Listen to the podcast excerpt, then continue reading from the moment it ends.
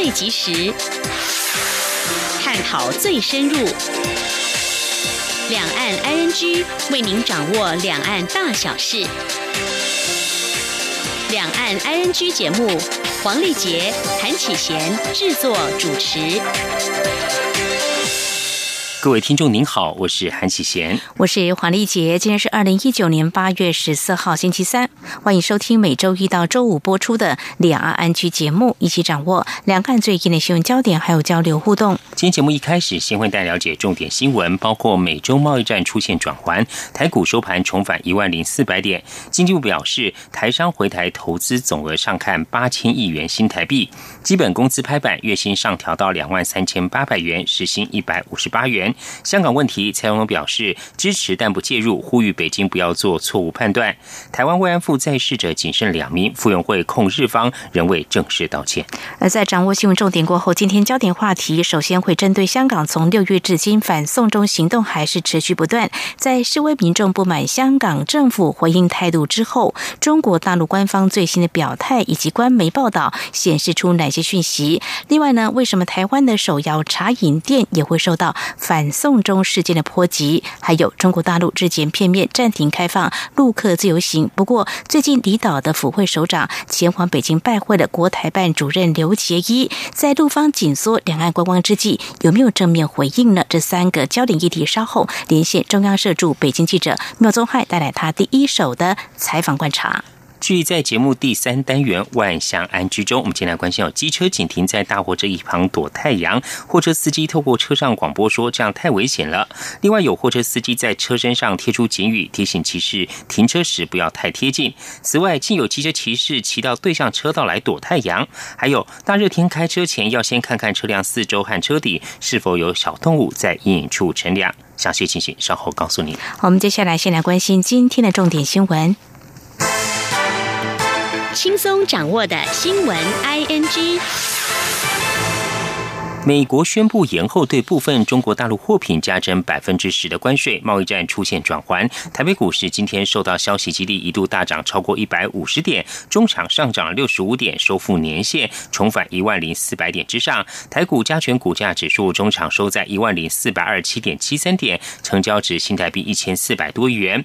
而观察美中贸易战，法人表示，昨天美方态度再度软化，宣布美中贸易代表两周内将再度举行电话会谈，而且。美国对中国部分商品加征百分之十关税时间将延后到十二月十五号。美方释出善意，时间比预期早，带动股市上涨。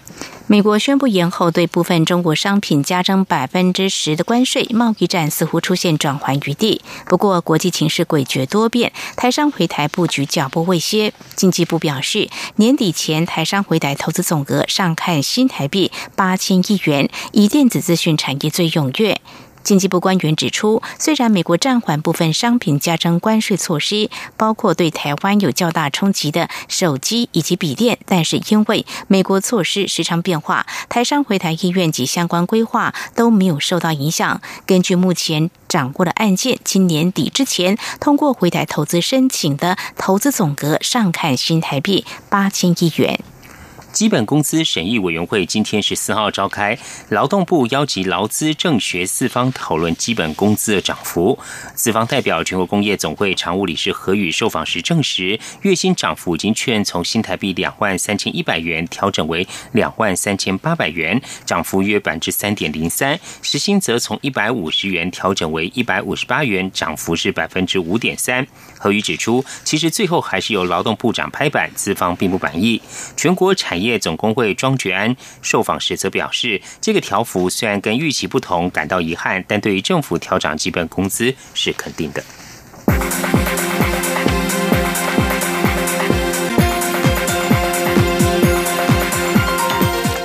香港反送中焦点，环球时报记者傅国豪在昨天晚间在香港机场遭到示威者施暴受伤，大陆媒体大幅报道跟进，中国官方强烈谴责，但却避开了另外一名在机场被捆绑围殴达五个小时的大陆游客。反送中示威者从这名游客搜出的证件进行网络肉搜，指出他是深圳市公安局福田分局的。辅警徐景阳，并且认定他是四季新乱的卧底。但是徐景阳坚决否认，并且说他只是来送机。香港记者协会今天十四号发表声明，对于近日两宗中国大陆传媒记者拍摄示威者时受到阻碍表示遗憾，并谴责暴力对待记者的行为。声明指称，过去一周前后发生中通社记者被示威者要求删除手机影片，还有环球时报记者被示威者围困、搜身及捆绑事件。两名记者事发时均没有佩戴记者证。声明呼吁市民对于清楚展示其记者证明文件，并忠诚的履行其第四权的新闻工作。作者应该予以尊重，不应阻碍其采访，以免干预新闻自由。香港记协也呼吁中国大陆新闻工作者，为了避免引起误会，在港采访大型示威活动时，应该清楚展示其记者证件，以方便市民辨认。市民也可以行使其权利，决定是否接受有关机构之采访和拍摄。香港反送中示威者连续两天在机场集会并瘫痪运作，不少旅客怨声载道。加上在十三号晚间围殴捆绑两名中国大陆人士，事态急转直下，舆论今天开始转为批评，呼吁向暴力说不。反对修订逃犯条例的示威者，十二跟十三号持续两天到机场集会，而且不理会机场管理局划定的示威区，走到旅客办理登机手续的柜台，更逐成人墙阻挡旅客办理相关。手续或走进禁区。昨天晚间，示威者更殴打、捆绑了两名中国大陆男子，怀疑其中一个人是公安，另外一人是冒充记者。但根据中国环球时报证实，被殴打的一人是该报的记者。警方昨天晚间曾经协助其中一人，期间遭到示威者的攻击，而一名警员的警棍被夺取，并遭。数人围殴，被迫拔枪自卫。对于示威者连续两天瘫痪机场，香港《明报》今天发表社评，批评近期机场的示威活动已经变质，由表达政治诉求变成但求瘫痪机场。社评表示，表达自由不能够建基于侵犯他人权利之上。各界除了要向暴力说不，也要向这些乱序的行为逻辑说不。香港机场经过两天瘫痪后，机场管理局今天十四号规定，下午两点起，只有持有有效机票和旅游证件者才能进入航厦。机管局表示，下午两点起，航厦实施进出管制措施，持有二十四小时离港机票或登机证、有效旅游证件的离境旅客，或持有有关证件的机场员工，才能进入客运大楼范围，直到另行通知。机管局提醒旅客，至少提前三个小时抵达机场，预留时间接受。检查相关焦点，对于中国大陆国台办发言人马晓光指出，民进党及蔡政府介入禁制的香港情势。蔡英文总统今天表示，身为民主阵营的一份子，台湾当然支持香港追求自由民自由民主，但是不会介入。他也呼吁北京当局以及香港当局，不要把责任推卸给不存在的外力，也不要拒绝跟人民对话，更不要做出错误的判断，造成历史的遗憾。香港反送中抗争越演越烈，警民冲突升温。民进党主席钟泰昨天透过脸书声援香港，直指香港的流血冲突再次印证文化差异的强制统一注定失败。无论是美其名为。主权回归、政权移交、九二共识、一国两制，或是武力解放，都会是历史悲剧。但中国国台办发言人马晓光则批评朱泰大放厥词，企图扰乱香港，甚至正告民进党立即收回伸向香港的黑手，否则将自食恶果。对于中国国台办批评民进党企图扰乱香港，在香港局势复杂严峻扮演了极不光彩的角色，朱泰今天出席中常会前受访时表示，民进党没有这个能力，也不会做这样的事。对于香港问题，台北市长柯文哲今天受访的时候，再度劝告北京当局要好好思考如何解除香港的民怨，要慢慢想，快快做，不要再搞成六四，否则过去三十年的经济成长将毁于一旦。请听记者欧阳梦平的采访报道。香港反送中运动越演越烈，警民冲突不断。中国官方媒体《人民日报》的海外版评论指，民进党当局和台独势力介入香港暴乱。美国总统川普也在推特上指称，中国政府正在调动军队到香港边界。对于香港情势，台北市长柯文哲十四号上午受访时，再度劝北京政府好好思考，不要再搞成六四。柯文哲说。北京政府就没有好好思考，就不要不要再搞成六四了。我跟你讲，一次六四，中国就倒退二十年了。这只能劝告北京哈，这个要慢慢想哦。人家说是吧，慢慢想，快快做。我看这个在慢慢想，慢慢做。我跟你讲，这个这个不要再搞成六四，再搞成一个六四哦。我跟你讲，过去三十年的经济成长会全部毁掉，所以这个还是要慎思、慎思再慎思，不要乱搞。柯文哲指出，一根火柴丢下去不会烧到大火，而是因为有一桶汽油。今天香港问题就是民怨没有解除，只要民怨不除，抗议就不会停。他认为北京政府应该思考，为何在香港搞了二十年，搞到所有香港人民都愤恨在心。中央广播电台记者欧阳梦平在台北采访报道。香港反送中越演越烈，前总统马英九今天在台南接受媒体联访时表示：“大家坐下来好好谈，谈出结果取代抗争，快让时局稳定下来。如果再这样发展下去，香港真的是万劫不复。”提到香港反送中，马英九表示：“香港人民担心失去免于恐惧的自由，定一个逃犯法令本身没有问题，问题是定定后香港政府是否坚持不要给人民失去免于恐惧的自由。”马英九说：“香港到这个阶段，应该快让时局稳定下来。”如果再这样发展下去，香港真的是万劫不复。大家坐下来好好谈谈，谈出一个结果，取代当前的抗争。针对香港反送中事件，国民党主席吴敦义今天在中常会中表示，国民党高度重视香港问题，并且再次强调，国民党的两岸立场是九二共识、一中各表，坚决反对一国两制，反对台独。任何党员从事任何活动时，都应该依循这个党纲。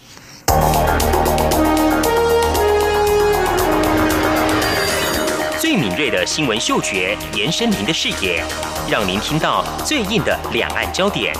连线访问这次随团出访的央广记者王维婷。是的，今天在大陆福建平潭举办了一场两岸关系研讨会，对世界经济与亚洲会产生哪些影响呢？其中五百个是感染艾滋病的孩童，那分散在呃广东。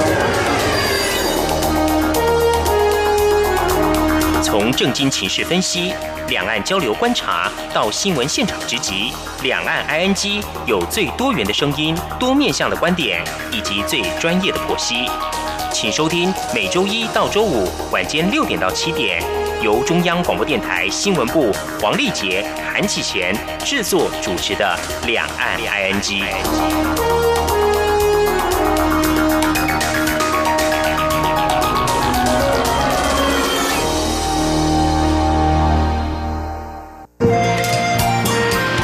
阳光，翅膀打开了世界之窗，是阳光翅膀，环绕着地球飞翔。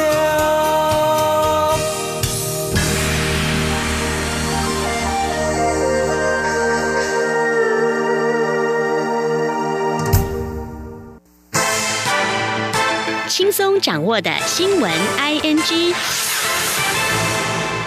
今天是国际慰安妇纪念日，长期替慰安妇争取权益的妇女救援基金会再度前往日本台湾交流协会提出抗议。妇援会执行长范晴表示，台湾慰安妇阿嬷不断凋零，现在所掌握的记录当中只剩下两位还在世，但依旧还没有等到日本官方的正式道歉。范晴强调，他们会坚持下去，促使日本面对历史学习教训。以下记者肖兆平的报道。十四号上午，在日本台湾交流协会前，五位象征台湾慰安妇的表演者向扮演代表日本政府的男子要求道歉，但却没有获得任何回应。这场行动剧诠释的就是妇女救援基金会从一九九二年开始为台湾慰安妇争取权益、要求日方道歉二十七年来的真实写照。复原会执行长范晴无奈地表示，他们之所以每年都对日方提出相同的诉求，就是因为每年都没有获得正式道歉，因此他们必须要坚持下去，要日本正视慰安妇的事实，以及那些会刺人的伤痛回忆。范晴进一步表示，就他们所掌握的资料当中，知道台湾目前只剩下两位还在世的慰安妇阿嬷。虽然阿嬷生命正在凋零，但不幸的历史会被记忆。而他们的抗议行动，就是希望不要再有类似悲剧发生。他说。其实我们都没有办法抵挡生命的凋零，但是我们可以留住的就是那个历史、那个记忆。那这个记忆有什么样的重要呢？它其实就是作为一个警醒现在以及未来的世人，世世代代希望这样的事情不要再发生。那我们今天为什么要到日本这个呃日台的交流协会呃持续的对日本政府提出这样的抗议和诉求？因为日本政府不承认这样的历史，他就没有办法学习教训。这项行动也在台湾新一代青年心中开始萌芽。今年到韩国参加国际青少年大会，交换慰安妇议题的十七岁青少年代表许晴和表示，他在国小时第一次读到慰安妇的故事，让他非常伤心。但他也明白这种情感是空洞的，所以当有能力参与活动时，就选择用行动对愿意挺身争取权益的慰安妇阿。妈表示敬意。他说：“因为我看到他们这样做，我对他们保持着敬意，所以我为了就是我觉得这份敬意会支持我去帮助他们，让他们希望他们的伤痛变得少一点。”由于八月十四号是国际慰安妇纪念日，傅园会也借此重申立场，要求日本政府应对慰安妇受害者正式道歉，要对受害者提出经济与精神上的相关赔偿。同时，也要汲取教训，不要再有伤害发生。傅园会强调，日方一天不对历史负责，他们追求正义的行动也不会停止。中央广播电台记者肖兆平采访报道。今天八月十四号是国际慰安妇日，前总统马英九出席追思活动时指出，蔡英文总统应该对慰安妇问题拿出主张。总统府在今天回应表示，此事应该以肃穆的态度面对，而不是轻佻的操弄仇恨，从中榨取政治红利。这对过去伤痕的弥平跟未来和平展望不会有任何帮助。台湾首座慰安妇铜像去年八月十四号在台南市中西区揭幕，当时到场见证的马英九今天。在台南大谈慰安妇的历史，并宣誓永不放弃争取台湾慰安妇应得的尊严、公道以及转型正义。马英九还表示，蔡英文总统身为中华民国第一位女性总统，对慰安妇问题绝对不能逃避，绝对要拿出主张。总统府发言人丁允恭今天表示，政府一向高度重视台籍慰安妇的问题，立场也很清楚，就是要面对历史，追求公义，还给还给受害阿嬷们应有的尊严。他进一步表示，民进党执政以来，政府对慰安妇议题也持续关怀，并且给予实质的帮助。像妇女救援基金会在台北地花街就成立了阿嬷家和平与女性人权馆，文化部也有积极协助。今后政府仍将持续和日方积极交涉协商，呼吁日方要重视台籍慰安妇的权益跟尊严。今天是国际慰安妇日，也是去年被南韩指定为国家纪念日的日军慰安妇受害者纪念日。南韩女性家庭部今天在首尔举办纪念活动，参与者包括慰安妇受害者公民团体、普通市民等三百多人。值此之际，韩。国和日本两国的外交经贸关系也因为二战时期征用工赔偿问题日益恶化。韩国联合通讯社报道，一九九一年八月十四号，慰安妇受害者金学顺率先揭露日军强征慰安妇。南韩政府去年把八月十四号指定为国家纪念日，首度举办纪念活动。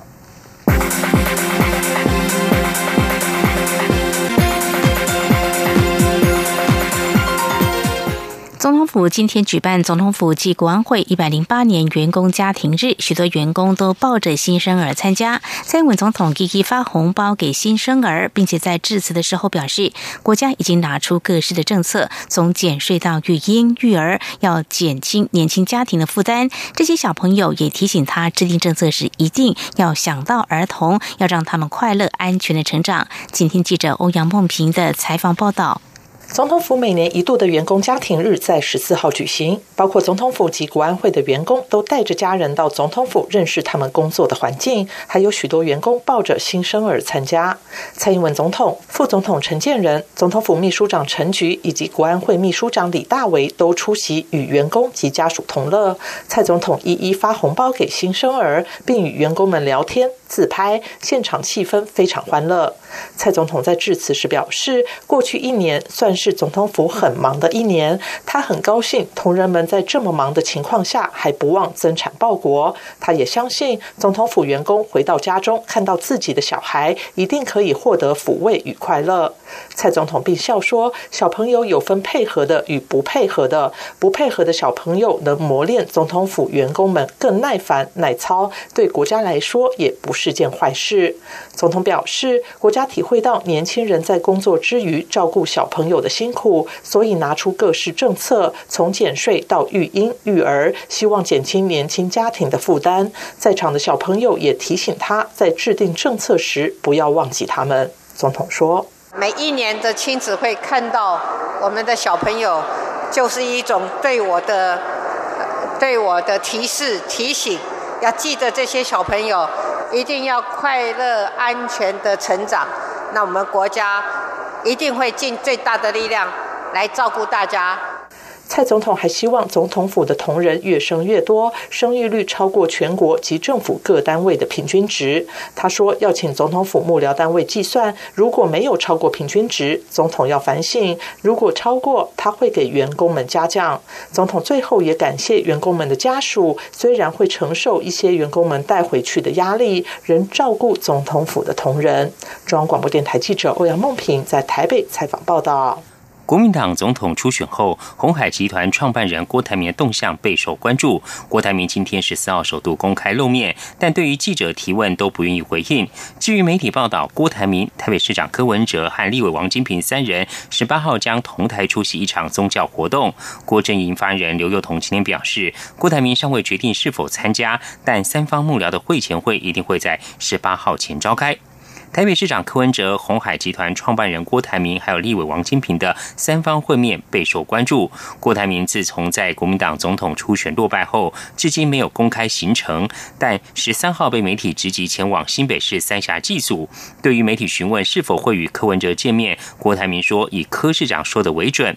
近周刊则报道，柯郭王三人十八号上午将出席在桃园巨蛋体育馆举行的世界佛教青年。增加会第十六届年会主办方将三人座位排在一起，三人可以自然碰面、自然交谈。另外，对此，郭振营的发言人刘幼彤十四号上午受访时表示，的确有收到邀请函，但目前尚未决定是否参加。至于三方幕僚的会前会，一定会在十八号前举行。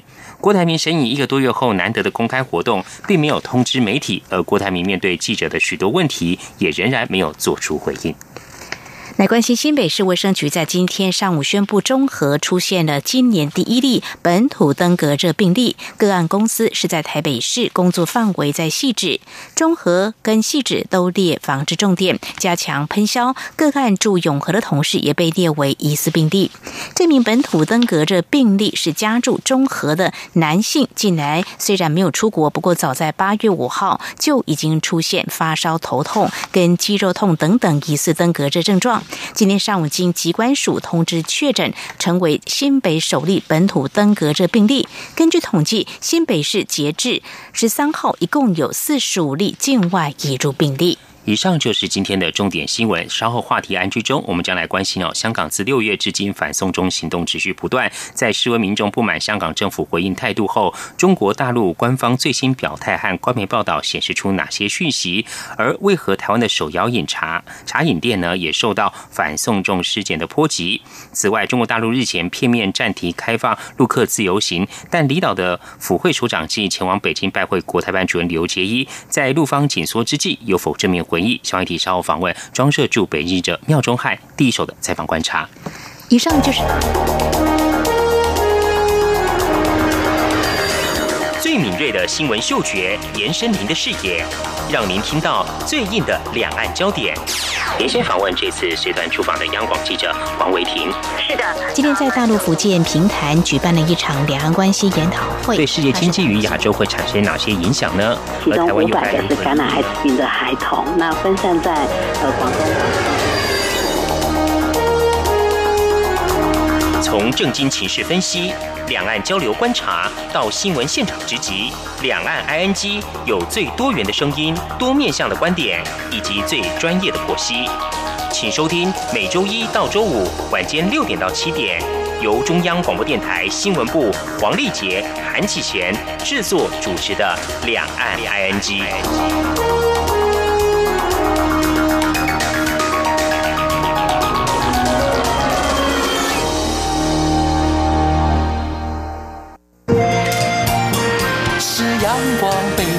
开了世界之窗；是阳光，翅膀环绕着地球飞翔。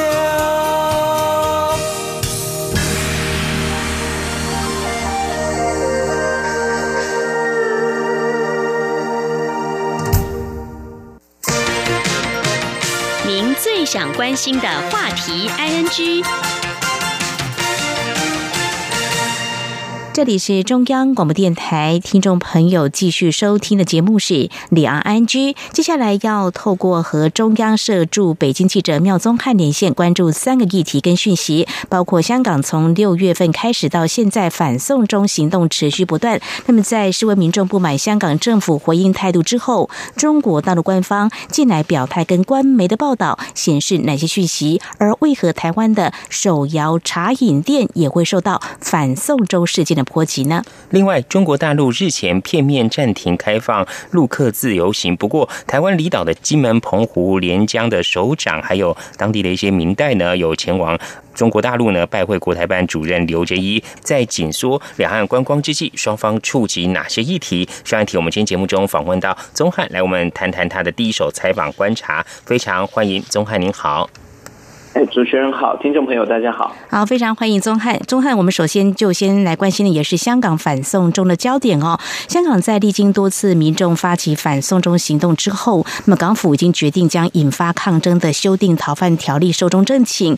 而中国港澳办公室从一开始，他们先是以发布声明的方式来表达支持港府跟警方的执法态度哦。不过最近有好几波比较激烈的警民冲突，我们看到最新的就是说，从七月二十九号开始。呃，中国港澳办首次召开正式记者会，到十二号这场记者会，嗯，你来观察这两三场记者会下来，这发言人的措辞跟说法，相较之前两场记者会有哪些异同呢？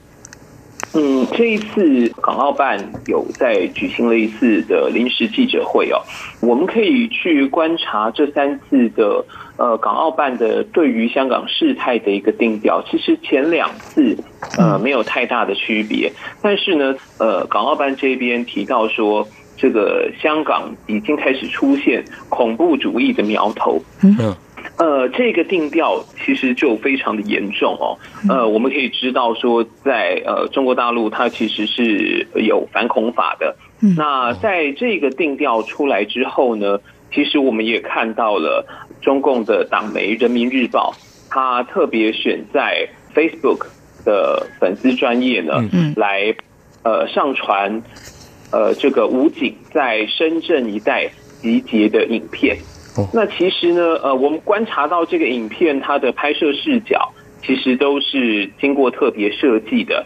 呃，先前在八月初的时候，其实就已经有提到说，在深圳一带，他们的这个警方、公安，呃，在当地举行这种夏季的大练兵，然后演习的过程当中，已经开始呃，把这个镇压示威啊。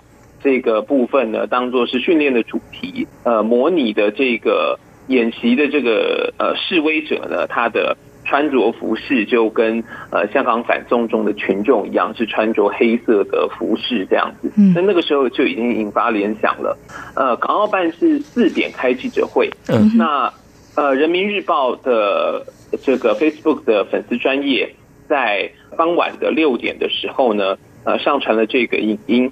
呃，其实，在记者会之前，大约下午三点多的时候，我们就看到，呃，这个观察者网啊，已经有上传了相关的这个呃报道啊，他们就刊载了相关的报道，说在八月十号的时候呢，有深圳的民众啊拍摄到了这个武警集结的画面。嗯那这个报道还援引了这个中国大陆的人民武装远警法。嗯，就是有关于武警的这个呃全责里面提到呢，这个武警部队参加处置暴乱、骚乱、严重暴力犯罪事件、恐怖袭击事件和其他社会安全事件。所以其实这个恐吓的意味相当的浓厚哦，因为呃，影片当中已经很明显的看到有大量的装甲车在这个深圳集结，那这个其实是相当罕见的。那一般的分析认为呢，其实这已经是呃，对于香港呃有一个讯号出来，就是呃，我可能会接下来可能就是大军压境啊，可能就是会有武装势力的介入了。那呃，当然呃，这个北京当局没有把话说死。那不过呢，我们对照三次北京的说法，可以看到，其实已经越来越呃强硬了。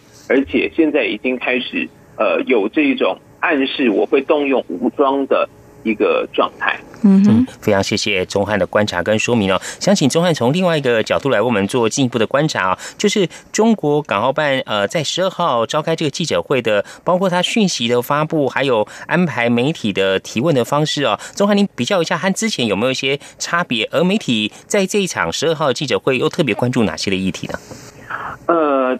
这三次的记者会，其实我们可以看到，第一次港澳办举行记者会的时候呢，嗯，那个时候一样也是在当天下午的时候，呃，临时通知港媒，那要在这个国务院新闻办公室的新闻发布厅举办记者会，呃，那一次其实是都有开放的，就是港媒、外媒，那台媒也可以参加，就只要打电话去报名，就可以参加。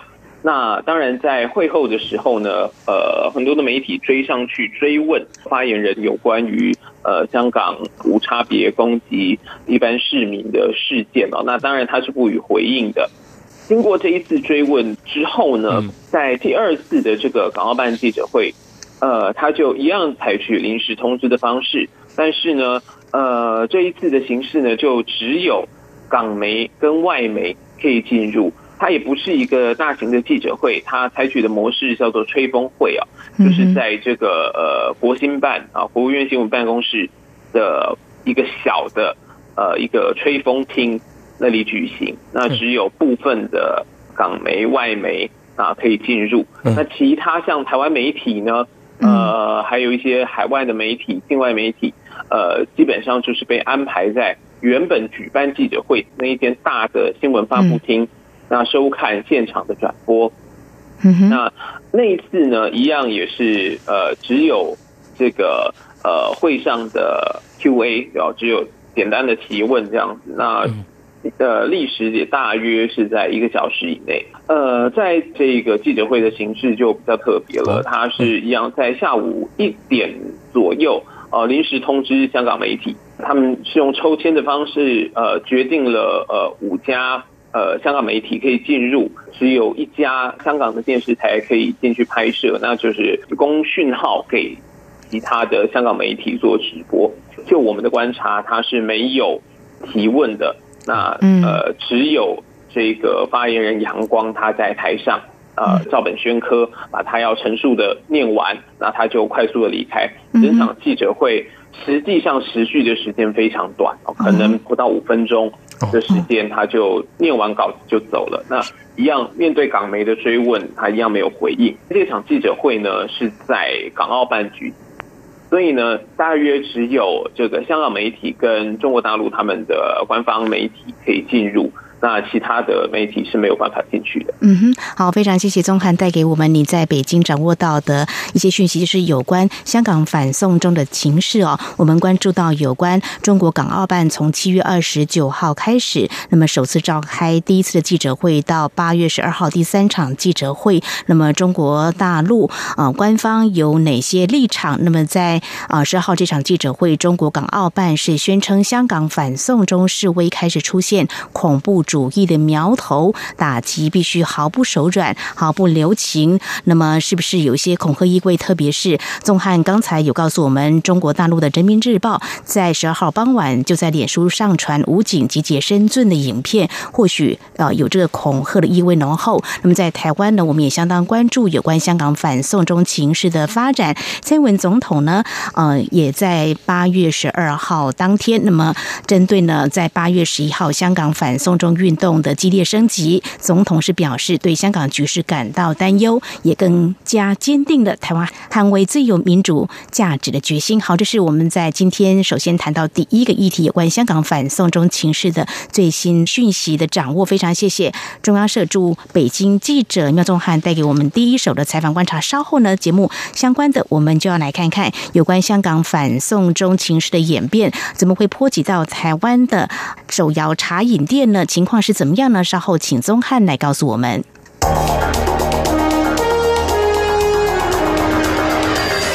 最敏锐的新闻嗅觉，延伸您的视野，让您听到最硬的两岸焦点。连线访问这次随团出访的央广记者王维婷。是的，今天在大陆福建平潭举办了一场两岸关系研讨会，对世界经济与亚洲会产生哪些影响呢？其中五百个是感染艾滋病的孩童，那分散在呃广东。从正经情势分析。两岸交流观察到新闻现场直击，两岸 ING 有最多元的声音、多面向的观点以及最专业的剖析，请收听每周一到周五晚间六点到七点，由中央广播电台新闻部黄丽杰、韩启贤制作主持的《两岸 ING》。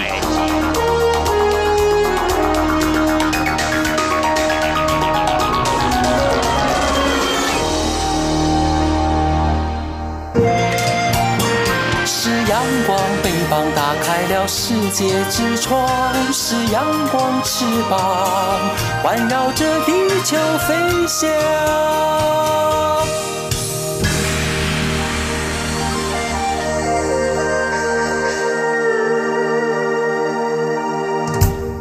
这也是中央广播电台，您现在所收听的节目是《两岸安居》。我们今天节目中是访问到中央社驻北京记者廖宗汉，接着要请宗汉来带我们了解哦，就是香港反送中事件引起外界讨论，中国大陆对香港制裁“一国两制”的做法，也掀起了大家关注是否支持香港反送中等等的一些讨论哦。而台商在香港呢，最近面临了表态的风波，呃，有一些店家生意已经受到影响。有请宗汉帮我们说明这起事件是如何引。引发目前状况又是怎么样子呢？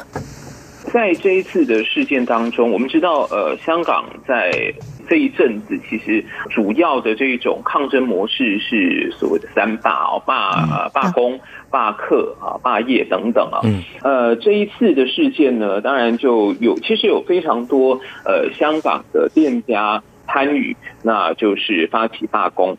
那在这一次呢，我们就看到了。台湾的这个一方水果茶，在八月初的时候，呃，他就被中国的网民啊举报说呢，在香港的一个加盟店呢，在他们的呃当天就是没有营业啊，在罢工的期间没有营业，那还在这个橱窗上面贴出了呃香港人加油啊，就支持香港人的一些言论啊，然后跟香港站在一起啊等等。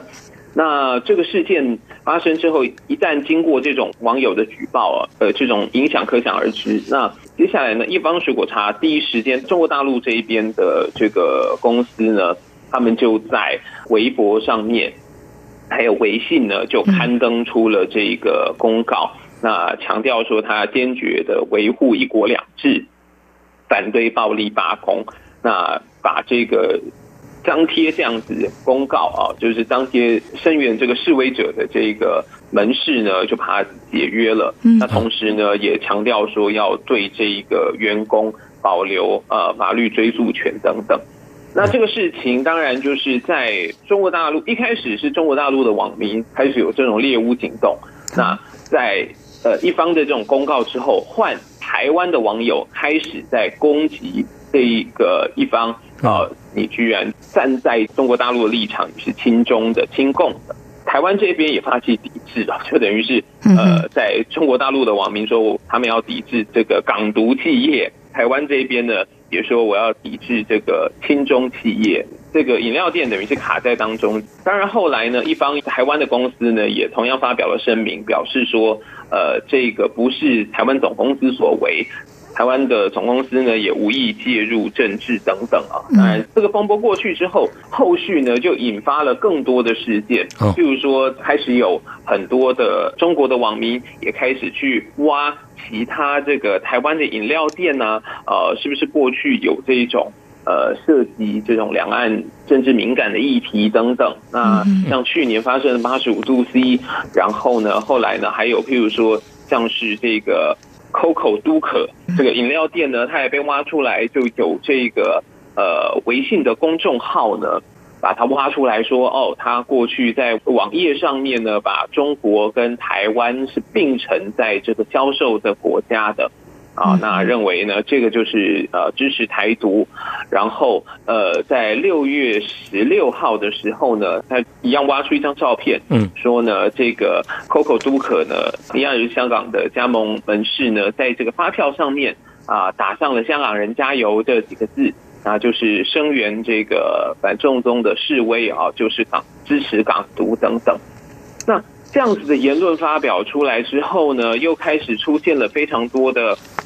呃，Coco 都可啊，啊，就在一样也是发表声明啊，呃，强调说哦，香港是中华人民共和国不可分割的一部分，没有任何模糊空间等等，这一些的阐述哦，那呃，同样也引发台湾网民呃另外一波的这一种。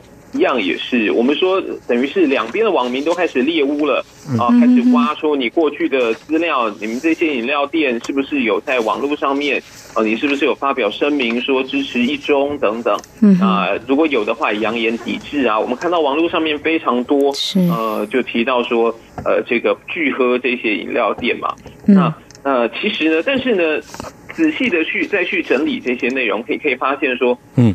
微博上面非常多，在八月九号那几天，有非常多的台湾的饮料店的名称的微博账号建立，然后呢，开始在上面就开始张贴这样子哦，我那这种所谓的声明啊等等，你根本没有办法分辨说这个到底是不是一个真正的账号啊，到底是不是官方账号啊？嗯嗯那后来呢？哎，有中国大陆的网友呢，他也是。查出来哦，最早去举报都可 Coco 微信公众号呢，它其实是一个盈利型的公众号，而且呢，它的盈利业务呢还包含譬如说这种品牌行销等等。那呃，他在举报 Coco 都可的这一篇文章当中呢，他还说哦，我们不是非只喝你们这些台湾饮料店啊，中国大陆我们还有自己很多我们自己的手摇饮的饮料店，然后呢，就用粗体字哦。强列了好几家这个中国大陆的饮料店的名称在上面，那就其实就有非常多人质疑了，你是不是趁机趁乱在发这种所谓的爱国财？那呃，你去故意去挑动这种民族的情绪啊？那另外呢，当然还是有人非常的细心哦，他就说提到说呢，呃，这个呃微信公众号拿出来检举啊举报都可的这一张。发票截图，他说“香港人加油”。那这个香港人的组织，它可以是指一般的市民啊，它也可以是指示威者，它同样可以指香港警察，啊对不对？都是香港人啊。那“香港人加油”怎么就涉及港独了呢？这个逻辑是不通的。那还有就是这张发票的日期是六月十六号，对于不管是中国大陆官方或者是港府，他们呃宣称发生暴力袭击事件。的日期根本还没到，嗯，哦，那个前面都根本没有定调是暴力袭击事件，那你怎么说他是支持这种暴力示威的人士？那，这起事件才慢慢的就呃在中国的网络上面平息下来。那大家也发现说，其实有很多人是趁这一种机会啊，嗯，在呃赚取一些商业利益。嗯哼。哼，好，非常谢谢宗翰带给我们这方面的观察。我们从香港反送中事件观察到，这个似乎两岸网友又现猎污潮哦，我想这是不乐见的了哦。那么蔡英文总统日前被媒体询问到有关整个事件的扩大，他认为说，其实饮料店如果沾了政治味儿呢，就不太好了，所以应该是政治归政治。好，继续呢，我们要跟宗翰来谈的就是台湾民众也非常关注，就是中国大陆单方面决定从八月一号开。始已经暂停和发来台湾旅游的通行证哦。我们看到地方政府呃最近还是前往推介呃来台团客的观光，像前几天呢，台中市政府也就前往上海政府来洽谈，而在十二号呢，包括金门县长杨振武跟澎湖县连江县的府会首长一同前往北京拜会的国台办主任刘杰一。我想谈的也是观光，不过详细的情况，我方有什么样的规划想法？中国大陆又有哪些回应？宗汉是不是来告诉我们这方面的情况？呃，其实呢，在这一次停止这个暂停自自由行之后哦，那就开始有一些县市首长，当然会有一些担心了。那包含像呃拜会国台办主任刘杰一的这个金门啊、澎湖、沿江县三县的县长呢，他们都提到了希望。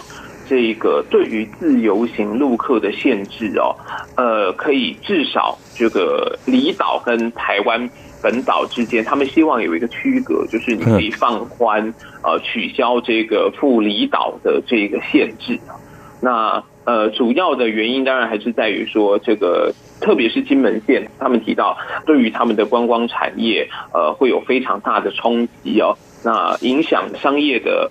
呃，利润的话可能到四十亿啊，就是他们所提出来的这样子的一个诉求。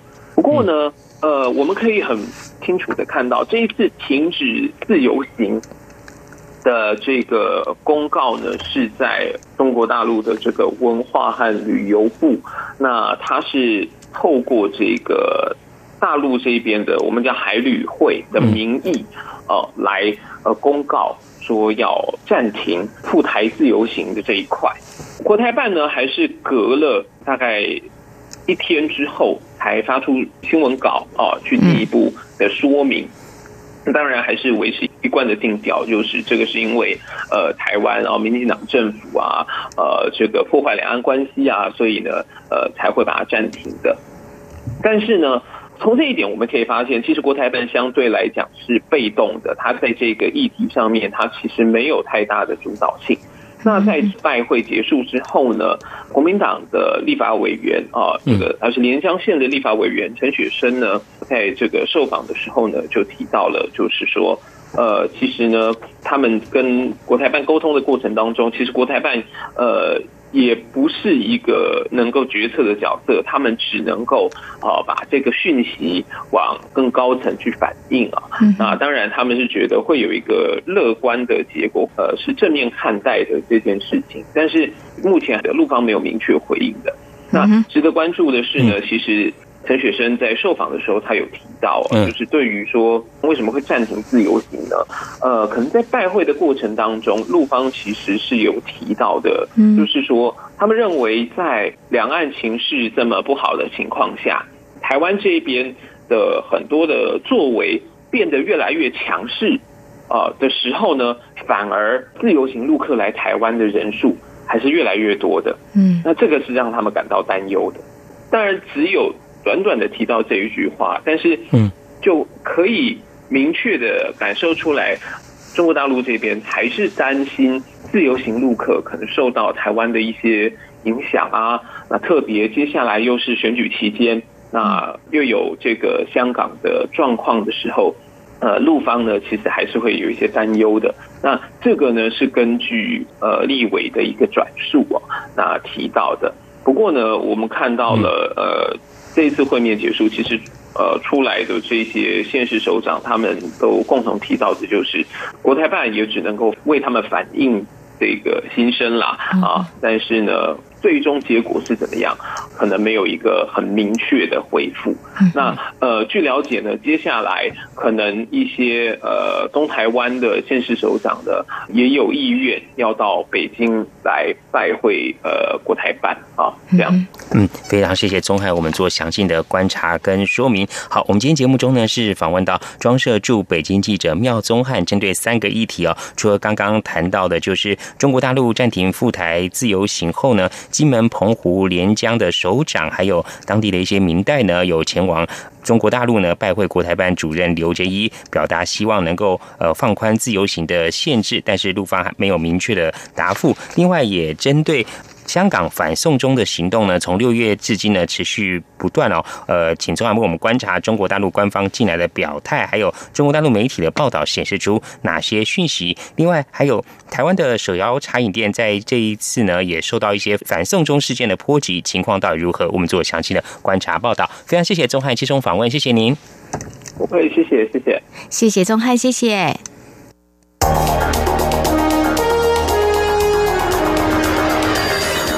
最敏锐的新闻嗅觉，延伸您的视野，让您听到最硬的两岸焦点。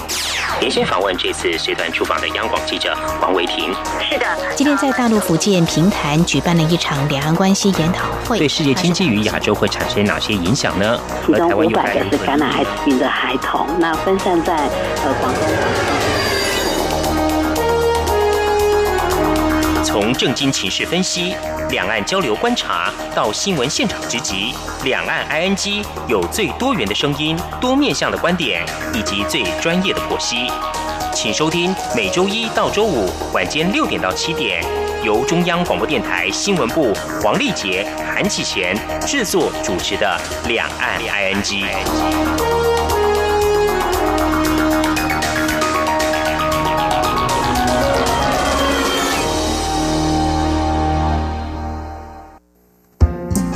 阳光就是阳光，成了我的翅膀。阳光就是阳光，任你自由飞翔。阳光就是阳光，世界在我肩膀。阳光是你，是我生命的翅膀。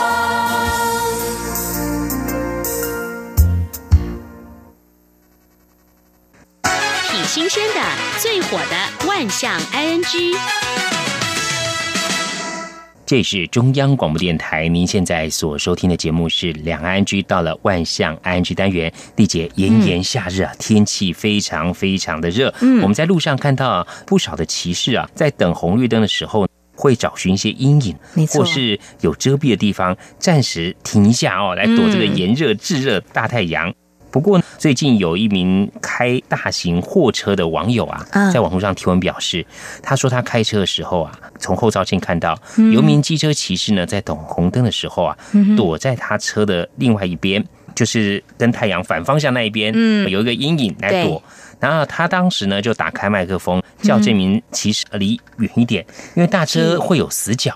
哦，会挡到他的视线，是对，因为他们在转弯或什么地方会有一些死角，然后还。半开玩笑跟他讲说，如果想要遮阴的话，要收费了。他是比较幽默，不过是基于这个安全考量了哦。不过我自己倒是有做过类似的事情，我是躲在旁边骑士的另外一边，因为会有阴影。因为有时候是晒的，真的脚好痛哦。就是像这名开大车的网友讲的，就说他们大型车看后照镜什么东西会有些死角，转弯的时候也会切的角度也会比较深，所以你躲在他旁边遮阴。万一发生了意外，真是很麻烦哦。那另外还有一名网友也是开大型货车，他说哦，他在他的车子旁边贴上了一些警语，什么警？比如说这边呢是大车的死角，这边草还蛮高。他说呃，建议你不要在我旁边靠这个太近，等等的一些警语。嗯。另外，有一些机车骑士呢，在等红灯时会到这个阴影的地方。嗯，就有网友看到说，有名机车骑士呢，在快到红灯的时候，突然停下来了。哦，他在后面跟的还算有点近，看到状况，赶快刹车。他说差点要撞到，赶快按喇叭提醒。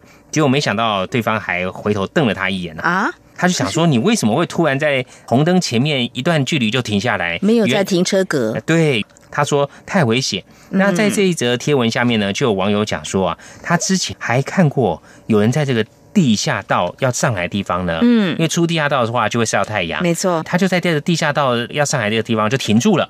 哦，那我们知道车子如果从很强的阳光开到暗的地方，暂时会有一些这个视力无法适应的地方，没错。哎，所以对后面来车是相当危险的。嗯嗯嗯嗯所以千万不要说哦，为了躲太阳停在路中间或停在地下道上下地方。会容易造成危险的哈。那刚刚还讲到说停红绿灯的这个阴影啊，有些机车骑士呢在等红绿灯会特别骑到红绿灯的这个一小块阴影下面来躲一下。哎，就网友看到游民骑士啊更夸张，他等红绿灯呢是停在红绿灯线前面哦嗯，他是也是停在红绿灯下面，躲在阴影下面来躲太阳。不过他是骑到对向车道的红绿灯的。这也太猛了吧！而且我觉得还蛮危险的。对啊，真的太危险。啊而且呢，网友讲说这个阴影也没有多大。其实也遮不了多少。他讲说，其实我的心理阴影比较大，心理的阴影的面积比较大哦。好那讲到停这个阴影。是有一些相关的交通法规的哦，嗯就是说路边如果画的是红线，停在这红绿灯前面很远的地方，树荫的底下。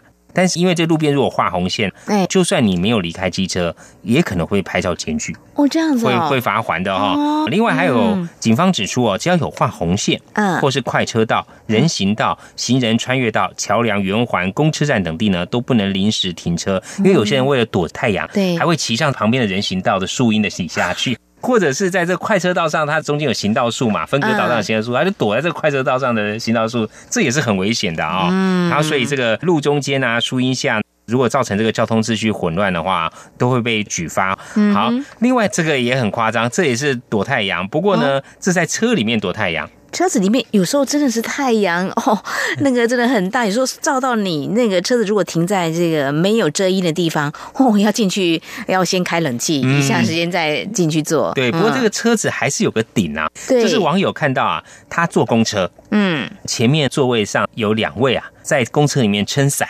撑伞，呃就是公车旁边不是玻璃吗？对，那阳光照进来也是很强烈啊。我。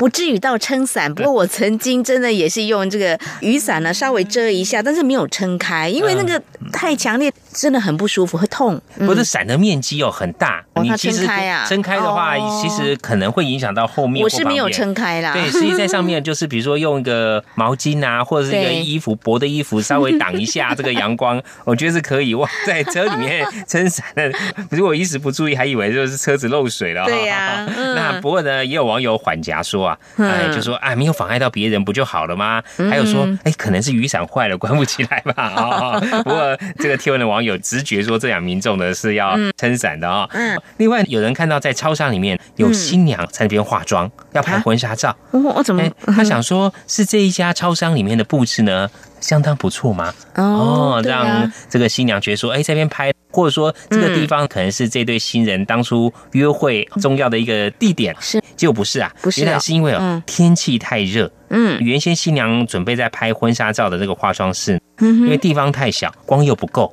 所以他们哦这个摄影团队就跑出来找。看到附近有一家超商，嗯。这个空间还蛮大的，就情商说可不可以在这边化妆一下。那超商的工作人员呢也是很贴心，想说人家拍结婚照嘛这是也是喜气哦，就让这对新人在那边化妆，还有准备拍照。然后化好妆之后躲好太阳，就跑到附近的一些景点美美的地方来拍照了啊、真好，照里面还有冷气，比较不会掉妆了，啊。不然 粉都不完了，很快就被太阳这一晒就融化了。对啊，要一直一直补妆哦，对啊。汗又一直流哦。好嗯，另外这边也是提醒驾驶朋友，在开车或骑车前哦，嗯。哎也要注意一下，因为天气很热啊，嗯。有一些这小动物会躲太阳，也是躲到这个阴影的部分。哦哎，就网友看到在一辆汽车的前面。就是跟太阳背面地方，这个阴影的地方躲了总共六只猫、四只狗，哦，他们就和乐融融哎躲在一起嘛。对，呃，我印象中好像这个猫跟狗会不会有些摩擦呢？等等这样他说，哎，这六只猫、四只狗呢，为了躲太阳，全部挤到这个车底下阴影的部分去乘凉。他说看这个场面呢，非常的融合。不过也还提醒驾驶啊，在开车前还是车子周围巡一下。对的如果说嗯小动物在这个阴影这边乘凉或躲太阳，这压到就不太好了。对，然后小心发动引擎的时候吓坏他们了，然后可能会 突然这个脾气不好，会不会有什么样的攻击的小动作呢？好，这今天跟听众朋友分享。节目尾声，再和听众朋友呼吁一下，如果说听众朋友们对我们节目任何建议看法，非常欢迎利用以下管道来告诉我们。传统邮件寄到台湾台北市北安路五十五号两岸安居节目收。电子邮件信箱节目有两个，一个是 i n g at r t i 点 o r g 点 t w，另外一个是 QQ 信箱一四七四七一七四零零 at qq dot com。同时，听众朋友，我们还可以透过 QQ 线上即时互动，我们的 QQ 码一四七四七一七四零零。此外，也非常欢迎听众朋友加入两岸居的脸书粉丝团，在脸书的搜寻栏位上打上节目名称“两岸居”来搜寻，就可以连接到我们页面。不论是对节目的建议、看法或收听感想，都非常欢迎利用刚刚这些管道来告诉我们。好，那么以上呢就是今天节目，也非常感谢听众朋友您的收听，祝福您，我们下次同时间空中再会，拜拜。